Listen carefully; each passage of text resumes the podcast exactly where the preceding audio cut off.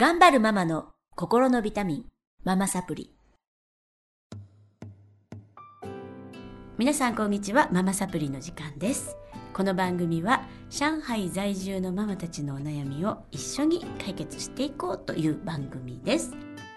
が、えー、全3週にわたりまして、あの、中国人ママから見た日本ということでお届けしてきておりますが今日もスタジオに、えーリバイアラジオパーソナリティでもいらっしゃいます、えーリサさんにお越しいただいてます。でリサさんは毎週水曜日ホットカフェタイムという番組をこのリバイアから配信してますので、えーそれは中国のちょっとうん情報みたいなものを日本の方にお届けしている番組なんですけれどもとっても楽しい番組ですのでそちらの方も皆さんぜひご視聴いただきたいと思いますそれではリサさん今日もよろしくお願いします、よろしくお願いします。えっと3週にわたってねなんかちょっと、えーリサさんの視点から見た日本ということでちょっと喋ってきましたが、えー今日ねちょっとリサさんの経歴というかすごい日本語ペラペラだしなんか感覚も日本人みたいだしなんかどういうことして生きてこられたのかっていうのを お聞きしていきたいと思うんですけれども、えーリサさんは、えー、と中国に何歳までいらっしゃったんですか？あの中国二十四歳まで。24まで中国、はい。で日本語はどこで勉強されたんですか？あのやっぱり大学受験でうんあの天津のはい。外国語学院っていう大学に入ってうん日本語学科はい。言語学科言語学科、うんところで日本語の専攻で勉強したんですけれど。それでこんなペラペラになっちゃったの？だよあね、のまあ中国では、うん。中国の、まあ、教育の話また戻るかもしれないんですけど、中国では、うん。例えば私あの日本語勉強して、まあ、会話もあの書くのも、はい。聞くのも、はい。あの大体1年生の時全般こう全般的にやるんですね。はい。でそれで2年生に上がった時に学校が実習制度はいっていうのがあって、はいはい。であの現場に行くんですね。現場。はい。うん。あの工場ですね。日本の？日本企業の工場でうん。日本人のスタッフがいてうん。であの社員はほとんどあの中国人とかいるんですけれども、うん。通訳やっぱり足りないっていうのもあってうん。でそれで私たちは実習生としてあのそこに入って通訳するんです二ね。年生2で年生で。すごい私ね学校では2年うん生初めて実習してしかも上半期と下半期ですね。2回実習あるんですね。でそれであの6中国は夏休みが7月でうんであの2ヶ月ほどあの休みあるんですけれどもその期間ですね先生もアルバイトを紹介していただいてであのそういった日本企業に入って現場での通訳もあの経験してたんですね。でそれで2年生3年生 4, 4年生になるともうあの本当にもう最後になるともう本当に半年近く実習みたいな感じで日本語ずっと喋ってやっぱり通訳してねそうですね。使わないと言葉鍛えられないから。日本人ってね、まあ、ご存知だと思うんですけど英語十何年もやってるんですけどみんなね。みんな誰も喋れないんです。私たちの世代ね。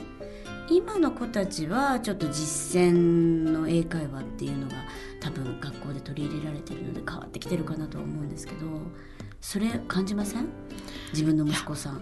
英で語もほらそれでも足りい、ないと思うんですね。うん。いやすあのむ息子は小学校に上がるまであの上海のインターに、はい。あの1年ちょっと行ってたんですけれども、はい。その時あのあの英語で日記書いたり、であの発表する時もに英語でしゃあの喋ったりしてたのに日本に戻って名古屋2年間あのずっとまあ英英会話教室みたいなところに行かせたり、うん。東京に戻っても英語を続けてやれやれてたんですけれどもそれでも全然喋れなくなっちゃって単語も分かりません、それはやっぱり絶対的な時間の不足ですよねきっとね。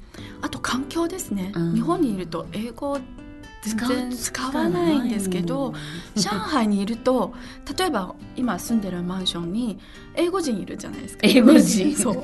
英語喋る人。うん。いるよね。いるからやっぱりなんとなくちょっと使ったりするんです、ていう意ね、欲だよね。自発的にね話したくないんだよそう話したくないのよ日本の子って。だからなんかずっと日本語でぐちゃらぐちゃらなんか喋ってでも逆にインターに入ってる子はすごいと思う。あのこの間あのあの私の友達のあの息子さんの誕生日パーティーがあってでそれであの、まあ、うちのマンションであの同じ学校にいるインターの子あのいっぱい呼んできたんですけれども中に日本人の子もいたんですね。もう英語ペラペラもうびっくりするほどネイティブに近いほどあのすっごい流暢な日本英語を使ってて日本語ももちろんできるね。環境ですよ。環境がなければ。だよね、だからやっぱりねあの中国で日本語習った方って本当に私驚くし英語習った方もすごいんですけど必ず喋れるようになっていてそれで、えっと、行ったことないとかっていう人がたくさんいらっしゃるのね、そうですね。だから日本人も絶対そうなれるはずだとその教育なんだなっていうのを痛切に感じてます。うんトレーニングトレーニングですよね。ですね。うん。だから昔の人のこう例えば英語だと英語の勉強法の一つ辞書を読む。辞書を暗唱するっていう方法があるんですね。であと辞書を読んで、うん。あとあのなんだっけあの BBC のラジオを聞く。でアメリカのラジオを聞く。ラジオだと、まあ、どこにいても聞けるし。でそれであの辞書を調べれば知らない単語で出てくる。でそれで学習していくっていうトレーニングの方法だったんですけれどもね。今はどうなってるかわかんないんですけど、うそうですね。だからあの本当にその教育の違いっていうのは大きいなと思うかな。で今もね日本の教育って外国語教育間違ってたってあの上がもうねあの認めてて今ちょっと本当に変わって教育大改革をしているところなんですよね。でまあリサさんは、えー、と外国語の中でなぜ日本語を選ばれたんですか？で高校までは英語ですね。基本的に英語で、うん、であと日本は近いから、近いからうん、日本語を学ぼうかなでと。あとおばあちゃん日本語を少し喋れてた？えーなんでですか？でおばあちゃんは80いくつでさ多分その当時えなんか日本人の影響あったのかな？その辺ちょっと聞いたことがないんだけど、ううんなるほどね。つながってますよね、お隣の国だからね。うん。で、あのー、24までいらっしゃってその後働かれたんですよね。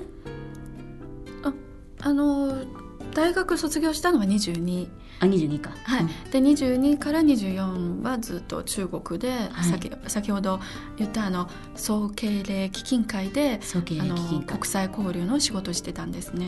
えっ、と孫文のね奥様の総経理すごい有名な方ですけどそうですね。の基金会みたいな。それね。趣旨はなどういう趣旨で作られた？まあ国家機関の一つで、あの外事要するに外国との関係は外務省所属で、で人事はあの国務院の所属で、うんでまあ民間のなんか友好団体って言ってるんですけれどもで実際は多少あの政府のそういう機能もあるんじゃないかなとでもそ思うんですね。んなとこで就職されてすごい優秀だったんですね。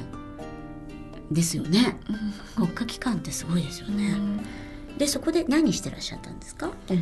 そうですねあのまあ子どもの教育あの国際交流は一つですね。はい。で中にはあの中国の草原であの日本、うん中国韓国パキスタン4カ国のあの草原の冒冒冒冒険って中国語で冒険キャンキャンパス、うんうんうんなんだっけ？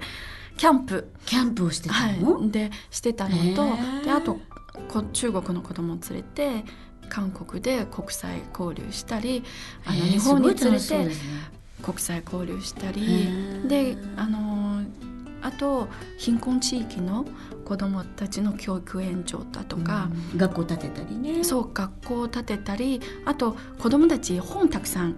読ませたいからで移動図書館というのを作ってそういう車ですね作って中に図書館みたいに全部本をいっぱいしてであの貧困地域だとやっぱりあの交通不便で子どもたちがこう自由にたくさんの本読めなかったりするからその車でいろんなところに回って子どもたちに本を読ませて。ね素晴らしい活動、やりがいあるじゃないですか。そうですね。なんでやめちゃったの？やっぱりもうちょっと日本語勉強したいのと日本語だけじゃなくてで他のあの専門的な知識も身につけたいというのもあってうん、日本に行って大学院に行ったんですけど。うわーすごいねリサさん、ね優秀ですよね。でも今は主婦です。ねえもったいない。だからまあ一緒にちょっとねなんか私の あの趣味というか私が見に行きたい施設についてきてくださいってさっきお願いしてたんですけどぜねひ。いやもうこんな優秀な方と知り合えて嬉しいです。うん、じゃあそこで、えー、と見聞きした、えー、とさっきね言ってましたね認可証の方に。年家あですね。年家か、はい。年家に行った時にあと認って丁寧の認者年に、えー、と夏の夏って書くんですけど、あのどのようなことを感じられましたか？そうですねそこの子供たちはまず服あのまあなんか今の子供たちだともう毎日服着替えて綺麗な服着てであのそこの子供たちやっぱり服が足りないんですね。で日本にあのちょっと国際交流で麗華の子供たちも連れて行ってみんな日本ですっごいもう綺麗な服着て顔もピッカピカもうこう白白い顔のなんていうかなこうすごい健康的なこうあの顔をしててでそれでその子たちをメーカーに送って1年後にまたその子たちに会ったことがあるんですけれども服もボロボロでで顔もやっぱりあのメーカーは降水量が少ない省で、あの顔もボロボロ。そうなんか砂 砂すっごいからもう埃だらけついててで子供によって靴履いてなかったりするのもいてちょっとかわいそうだったんですね。でもその人たちその子たちもやっぱりすごいこうなんか外国のことがすごい知りたい。なるほどね。で外国のものをあの学びたい。という意欲がすごい強い子たちですね。やっぱりあの私たち日本人って上海と北京ぐらいしか知らない人って本当にたくさんいるんですけどあの中国って本当に広くて いっぱい本当ねな内内部の地域。内陸地域うん。なんかは貧困地区とかねたくさんあるんですけれどもあの知らないことだらけですよね。そうですね、うん、そういうのをこう伝えていくとかうんあの国際交流するとかあ、まあ、国際交流じゃないんですけどね中国内の交流だとか、ね、外国のものをそちらに持っていくとかそういうのどんどんやっぱり必要ですよね。そう私一つあのすっごいね印象に残ったことがあってね、うんうんさっき言ったネーカの子供たちだけど中にねあのに日本に行くからある程度日本の文化知らないとダメだしであのその事前にこう、まあ、教室であこういうことを礼儀だよっていうのを教えたことがあるんです。その中にこう爪楊枝の使い方でこういうふうにしてこういうふうにしますよって言ったんですけど中の一人あの多分1年生の男の子ですけどあのせっかくこういうのを覚えたから食事の後早速試したんですね。試してくれたの。だけど面白いことにこういうふうにしてこういうふうにして あの下に、えっと、本当は、えっと、手を手隠して爪楊枝をするんですけどで隠隠さずすことにあいみたいなね。そうあいみたいになみたいに顎の下に手を入れてうん爪楊枝しちゃったすごい可愛いなって。可愛いね印象そんなことも教えるの？そうです。はあなんか文化交流ですね。爪楊枝がね。爪楊枝ないのかな？爪楊枝の文化。多分使うあんまり使わない。使わないんでしょうね田舎に行くと。うん。ですよね、うん。面白い経験をいっぱいされてるリサさんなんですけどもう本当なんかよ幼少にわたってねあのいろんなお話お聞きしましたけれどもあのなんか皆さんにママサプリ中国の駐在員のママたち聞いてくださってますけどはい。なんかお伝えしたいことってありますか、まあ、中国、うん。まあ、上海はいろんな文化集まっているところなので、うん。まあ、上海の生活をあのいっぱい楽しんでください。そうですよね。私もそう思います。この頃もう本当に帰国かもしれないってなってから上海って国際都市じゃんとか思っていてなんかもう日本人ばっかりでやっぱ固まってねこと足りちゃうんですけどいっぱいいるから。そうですね、うん。もったいないよね。もったいないんです、うん私もそう思います。だからいろんなとこ出かけてったら本当にいろんな国の方いらっしゃっていろんな言語が飛び交ってるのでそう。いろんな交流ができるんですね。うん。いいでいいことですよね、うん。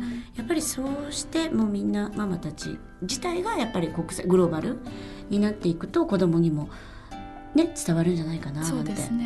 思います4週にわたって貴重なお話をありがとうございました。では今から懇親会に出かけましょうということで。ね えーラジオのねパーソナリティ、えーとホットカフェタイムの、えーパーソナリティリサさんのお話を4週にわたってお届けしてまいりました。では皆さんまた次週からもママサプリどうぞ、えー楽しみにお待ちください。それでは今日はこの辺で。さようなら。さよなら。